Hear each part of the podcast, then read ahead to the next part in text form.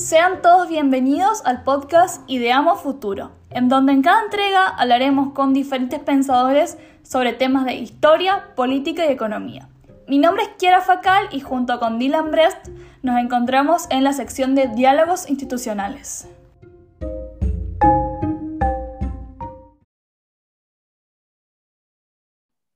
Buenos días, buenas tardes, buenas noches en el momento en el que estén escuchando esto. Soy Dylan Esquivel Brest, esto es Ideamos Futuro y hoy tengo el placer de hablar con Gabriela López, quien es estratega política y CEO y fundadora de Polylogy. Para que la conozcan más, en, 2007 inició su carrera profesional al fundar la firma Local Estrategias Políticas, desde donde ha participado en más de 50 campañas electorales y ha asesorado a gobiernos locales, estatales, legislativos entre ellos a los, gobernados, a los gobernadores mejor evaluados de México. Es profesora en posgrados universitarios y seminarios en estrategia y comunicación política en la George Washington University y la Universidad Modelo.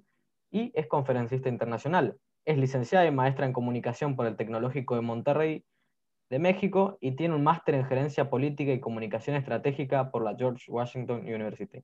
Actualmente está enfocada a la formación y profesionalización política online con Polylogy. Gabriela, ¿cómo estás?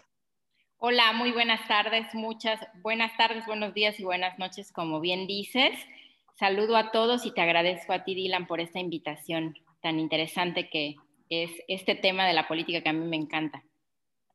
Bien, para arrancar un poco y conociéndote un poco más, además de, de la semblanza que habíamos mencionado, te quiero preguntar cómo te trata la cuarentena desde lo profesional en lo que respecta a consultoría política. ¿Cómo ser un consultor online, si se quiere decir?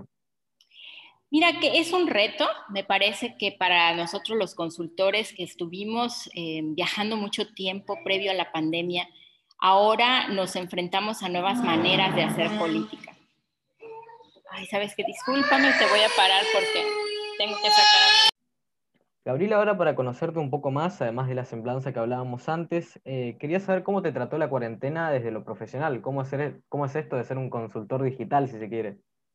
Sí, efectivamente tuvimos que cambiar a ser consultores presenciales, a ser consultores digitales. Efectivamente el trabajo en primer momento se paralizó, hubo una etapa en la que no sabíamos cuánto tiempo iba a durar esto y la verdad es que me parece que fue algo que a todos nos tomó por sorpresa, especialmente a todos los actores políticos que estaban en un proceso y que de repente sucede algo inesperado, esto que nosotros eh, pues ya vimos que es una crisis mundial y eh, de la que no hay precedente. Por tanto, nuestros clientes empezaron a em, entender, tratar de entender lo que estaba pasando. Muchos de nuestros procesos se quedaron parados. Yo tenía campañas, de hecho, ya que habíamos arrancado, que habíamos presentado estrategias y que se quedaron eh, en pausa porque incluso se pospusieron las elecciones. Así que en ese periodo tuvimos que reinventarnos y tratar de ofrecer nuestros servicios a través de la plataforma. Em, en cierta forma, la pandemia nos ayudó a que el actor político, los grupos políticos, se pudieran enlazar a través de las, del Zoom. Antes era impensable eh, pensar en una eh, reunión, ¿no? Conéctate y discutimos tu estrategia. Eso no, no estaba, o sea, era hasta ofensivo quizás, ¿no? Oye, pues ¿quién te crees? ¿Por qué voy a hacer eso? Ahora todos hemos visto mucha ventaja. Yo viajaba muchísimo, ahora con la pandemia me doy cuenta cuánto viajaba, muchas horas me tomaba subirme a un, vuelo, llegar a una ciudad y, esperar muchas veces más allá del tiempo planeado. Y eso eh, se ha casi pues nulificado, ha desaparecido en este momento que ya solamente te conectas en el momento eh, de la junta, te, enfocas en la junta, resuelves los temas, ves a más personas en mi caso, estoy trabajando en varias campañas locales en distintos estados y eh, me da la posibilidad también de trabajar en los proyectos, eh, desde un proyecto pequeño como un candidato a un, municipio chiquitito de Oaxaca hasta una campaña de un candidato a gobernador en, el estado de Zacatecas, que es un estado del, del centro. Así que Em, y todo puede pasar en un mismo día, ¿no? La verdad es que estoy trabajando mucho, conectada muchas horas al Zoom y el tiempo se aprovecha de una manera distinta. Em, y sin duda es un reto eh, también el, por ejemplo, cómo cobrar ahora, cómo eh, ya no tienes tantos gastos, ya no tienes tantas, em, tienes más facilidad incluso para eh, construir equipos de trabajo. Yo estoy colaborando, te cuento, por ejemplo, con una colega rusa, es mexicana rusa, y ella desde Moscú trabaja con nosotros en distintas campañas. Así que yo creo que ha sido súper eh, potente para ponernos creativos y, ofrecer servicios incluso más, más económicos a nuestros clientes. En esto también vuelvo a, un poco a, tu semblanza o a tu currículum, como le decimos en Argentina. Eh, ¿Qué es Polilogy? Polilogy es una capacitación, es una plataforma de capacitación política online. Fíjate que cuando pensamos en Polilogy, yo eh, fue una suma de muchas experiencias, porque cuando llegábamos a campañas me encontraba con candidatas y candidatos que no tenían em, tiempo para prepararse. Eh, y la verdad es que en el ejercicio público eh, es una suma de crisis. Todos los días te encuentras con una crisis grande, pequeña, etc. Y una vez que entras al, pues a la vorágine de un gobierno o de una campaña política, es difícil desprenderse para, capacitarse y, incluso cuando tienes capacitaciones ahí mismo en tu, en tu lugar de trabajo. Esta plataforma fue pensada para estas personas que a pesar de las ocupaciones necesitan estar preparadas y estar al día en todos los conocimientos de campañas, de gobiernos, de em, pues de transición de poder para poder dejar el poder también y cómo se hacen las leyes, cómo funcionan los poderes, etcétera, etcétera. Así que eh, aproveché todas las, las alianzas que había construido como consultora y reuní a más de 60 profesores eh, políticos, consultores, investigadores de España, Estados Unidos, México, de Ecuador, de Colombia, Chile y por supuesto de Argentina, que mis amigos argentinos han sido súper generosos y han colaborado con este proyecto con mucho entusiasmo. Entonces, esta plataforma tiene más de mil contenidos en, temas como estrategia, marca, gerencia de gobierno, liderazgo, discursos, etcétera. Y son contenidos que puedes em, eh, aprender muy rápido. Son cápsulas. Originalmente pensamos que se llamara Paul Pills, como cápsulas políticas, pero eh, bueno, la idea estaba justamente en eso, que fueran en un, breve tiempo pudieras aprender muchísimo, porque a veces vas a una conferencia de una hora y no, no captas tanta información. Entonces aquí el chiste es que aprendas en tres minutos algo nuevo para profesionalizar tu, tu labor. Y en esto quiero hacer hincapié en lo excelente de la formación, pasando a un tema que por ahí he visto mucho algunos periodistas o personas que viven desde afuera de las campañas electorales que han visto una durambarbización, se le dijo en Argentina, de, las campañas. ¿Qué es esto de la nueva política del candidato en vez de estar en un atril con unas tribunas, ahora está a la misma altura de la gente? ¿Qué es esto de la nueva política y en qué se diferencia de la vieja política, por decirlo? Creo que es distinto el duranbarbismo, o como le, llamaste, eh, a la nueva política. E, ellos, eh, eh, la empresa de Durán Barba y Asociados es son muy prestigiosos, nos dieron clases en, en Estados Unidos, en la Universidad de George Washington, pero me parece que la, nueva política em, debería ir un poco más allá y, debería empezar, por ejemplo, con la, improvisación, el combate al amiguismo, al influyentismo, al, hacer las cosas eh, sin, investigación, sin hacer equipos profesionales de, trabajo, ir a probar y que las ocurrencias sean las que reinen y no las estrategias.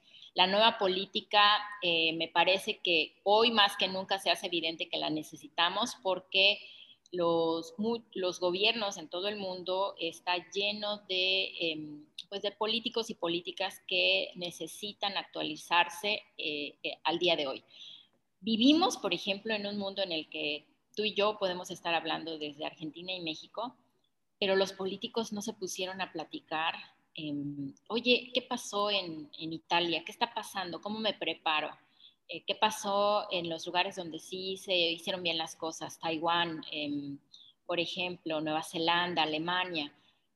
Hubo, quedó en evidencia que estábamos viviendo una crisis global que quizás los países se tardaron en reconocer y hasta el momento no se eh, formó una, como comisión para tratar de evitar que eso se, se, extendiera cuando teníamos todos los medios para que así sucediera. Entonces, pensar que las barreras geográficas existen todavía en el ejercicio del poder es vieja política, tenemos que pensar que se tiene que hacer lo que hay que hacer para prevenir, para enfrentar crisis y sobre todo entender que quizás no lo debes saber todo, pero sí debes tener a tu alrededor quienes lo sepan hacer y que respetes el trabajo de esos profesionales, los incluyas en las decisiones Em, y, que reacciones inmediatamente, porque además le sumamos que estamos viviendo en una época en donde, por ejemplo, eh, los servicios como Amazon te pueden entregar un producto a,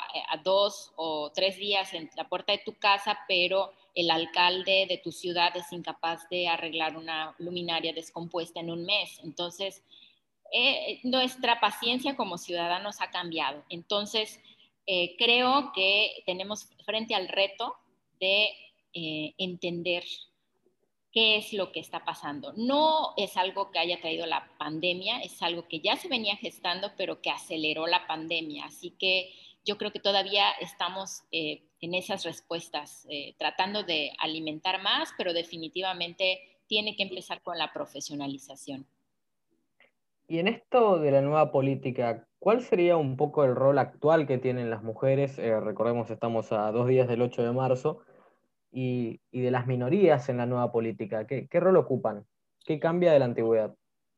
Creo que también justo lo que comentaba hace un momento lo hace más evidente, nos obliga a repensar todo y a construir todo.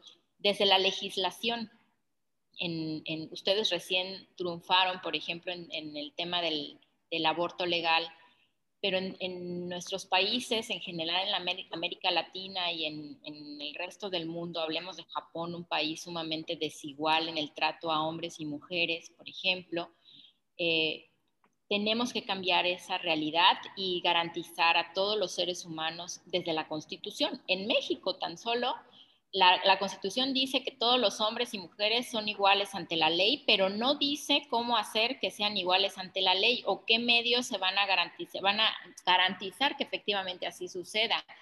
Em, y pues que también necesitamos, yo, yo soy una creyente de que para que esto funcione, la formación no debe ser solamente para los hombres, también para las mujeres.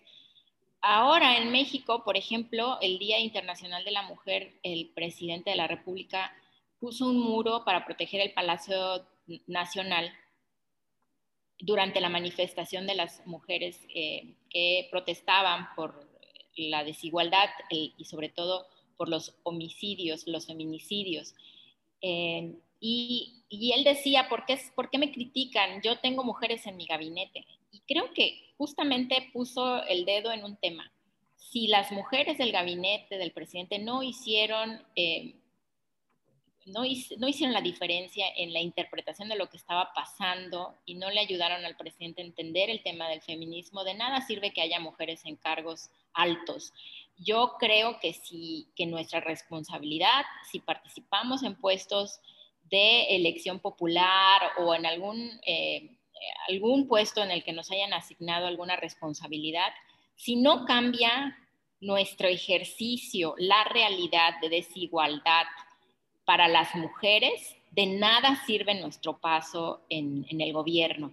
Yo he trabajado con eh, diputadas, con senadoras, con gobernadoras y eh, he visto que en general nos cuesta mucho trabajo todavía entender qué es, cómo logramos la igualdad, bajo qué instrumentos, cómo vamos a lograr, por ejemplo, que los presupuestos sean eh, verdaderamente equitativos. Cuando discutí en alguna ocasión el presupuesto de un estado con, con un gobernador, eh, decía, pero a las mujeres les damos el tanto por ciento de apoyo porque le entregaban útiles escolares a los niños. Y yo preguntaba, ¿y por qué eso no se le, se le atribuye como un programa de beneficio para los papás de esos niños y sí a las mamás? Entonces, hay una, una serie de, de, retos y eh, yo quizás eh, para poner prioridad diría que el primer punto es prepararnos nosotras para cuando lleguemos al poder, cuando asumamos un cargo, sí pongamos el ejemplo. Porque también por otro lado, eh, vemos que una, una exgobernadora con la que platiqué decía, bueno, las mujeres están valoradas como más honestas, más responsables y eso eh, se debe principalmente a un tema, es que las mujeres no han gobernado lo suficiente y cuando quizás cuando gobiernen más eso va a cambiar y ahí está nuestro reto, que, pongamos en el ejercicio del gobierno los atributos de los que somos capaces de eh, transmitir. Y eso me parece que se logra con el ejercicio de un buen liderazgo, con preparación, con estrategia, con disciplina, con método, que es lo que estamos buscando eh, promover a través de Polilogy. Bien, paso a una, a una pregunta que le hago desde la primera persona prácticamente. ¿Qué le No sé cuál sea la, la, la, edad necesaria para votar en México, en Argentina es 16, por lo cual significa que yo ya puedo votar, es un voto opcional. Eh, pero, ¿qué le recomendarías a un joven que decide emprender en política? ¿Que, que, decide sumarse a un partido o simplemente desde una fundación, una ONG?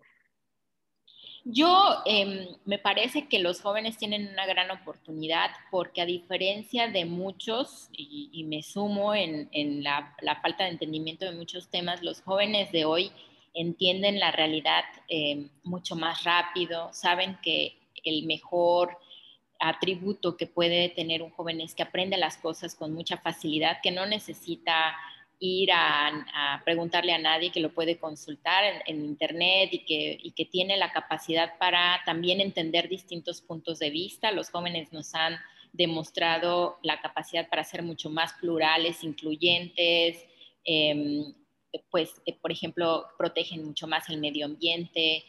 Eh, todas esas cualidades las tienen que llevar de manera profesional. Eh, soy promotora, como podrás notar, de la, de la preparación y si tienes estos atributos como joven, pero no te preparas, no conoces, no escuchas la experiencia de quienes ya han estado ahí, detectas cuáles son las oportunidades que puedes encontrar, pero también cuáles son las amenazas, no va a, prosperar más allá el esfuerzo de un joven. Entonces, definitivamente yo creo que hay que participar y cuando un joven se decide participar, que lo haga seriamente, que se prepare, que aprenda, que lea, que pregunte y que se busque mentoría de hombres y de mujeres que ya lo han hecho y que quizás que se han equivocado, ¿no? Porque yo creo que todas las experiencias sirven. Tú aprendes en una campaña que ganas, pero también aprendes mucho de la campaña que pierdes. Así que siempre, y en la plataforma, por ejemplo, entrevistamos a una alcaldesa que eh, pues las ganas de querer hacer las cosas y de tener un futuro político, porque ella aspiraba a ser gobernadora, la hicieron cometer muchos errores y nos lo cuenta en la plataforma y eso a mí me parece eh, sumamente honesto y creo que eso es lo que tenemos que ir a buscar, ¿no? Que nos, que nos recomienden, que seamos lo suficientemente, em, pues, humildes para saber que nos pueden enseñar los que lo están haciendo de una manera distinta. Y, ese es el gran reto de, la juventud, no llegar a convertirse en la vieja política, porque la vieja política hace mucho daño. Y yo desafortunadamente he visto a muchos jóvenes que que se comportan como viejos políticos, ¿no? Y eso, eso es lo que tienen que evitar. Bien, ahora hay una pregunta que se hace especialmente desde Argentina, ya que contamos con la legisladora más joven de Latinoamérica, que es Ofelia Fernández de la, del Distrito de Ciudad Autónoma de Buenos Aires. Y se preguntan muchos jóvenes que también dicen, yo también podría ser como Ofelia, o la toman como un ejemplo por su juventud y por su aspiración política, que ¿se necesitan muchos recursos hoy en día para poder ser electo? ¿Puede un joven de 19, 20, 25 años apuntar a un cargo público sin ser un multimillonario o tener empresarios detrás? Em, sí se puede, sobre todo em, como yo propongo, por ejemplo, haciendo las cosas por ti mismo, ¿no? Aprendiéndolas a hacer. Justamente ahora, por ejemplo, eh, eh, nosotros ofrecemos, estamos en 10 semanas de preparación a, 10 a 50 proyectos políticos que no tienen recursos para tener a un asesor o a una asesora de campaña. Entonces, eh, que no tener recursos no signifique prepararse profesionalmente, porque lo que va a implicar es que vas a trabajar más, pero em, no, no creamos que no se, no se necesita mucho esfuerzo para ganar. ganar una elección no es una tarea sencilla y si no tienes los recursos no quiere decir que no vayas a ganar, quiere decir que necesitas hacer mucho más trabajo para hacer lo que se tiene que hacer para ganar. Em, para ganar una elección necesitas que la gente te conozca, porque la, gente no elige a quien no conoce. Entonces, para que te conozcan, tienes que saber qué herramientas utilizar en la comunicación, cómo generar tu marca política, cómo utilizar las redes sociales y todos estos medios que nos permiten conectarnos para eh, pues, unir a las comunidades, lanzar causas y con muy poco presupuesto lanzar cosas en Facebook y redes sociales. He conocido algunas campañas súper exitosas con muy poco presupuesto, pero eso sí, con mucho trabajo y muchos voluntarios que se unieron a la campaña. Es decir, eh, yo eh, quiero ser honesta y decir que sí se va a requerir mucho esfuerzo, no es una tarea difícil y por supuesto que si hay jóvenes que quieren participar y no tienen recursos, buscarse estos medios con plataformas que les permitan prepararse, eh, tener asesoría a un costo accesible para aprender a hacerlo, pero no llegar a una campaña a ver cómo la saco, ¿no? E, eso es el principio del fin y no se lo recomiendo porque van a tener muy mala experiencia. Sí hay que prepararse y hay que prepararse con tiempo. Excelente, Gabriela. Muchas gracias por tu tiempo y espero que la próxima vez que nos veamos, ya sea en México o vos en Argentina, Ay, ojalá que sí. Muchísimas gracias por, tu interés, muchas gracias por invitarme y espero que, pues eh, sea de utilidad esta información y que nos visiten en el sitio para que conozcan un poco más de los contenidos que, como te digo, son accesibles a todos. Muchas gracias, Gabriela.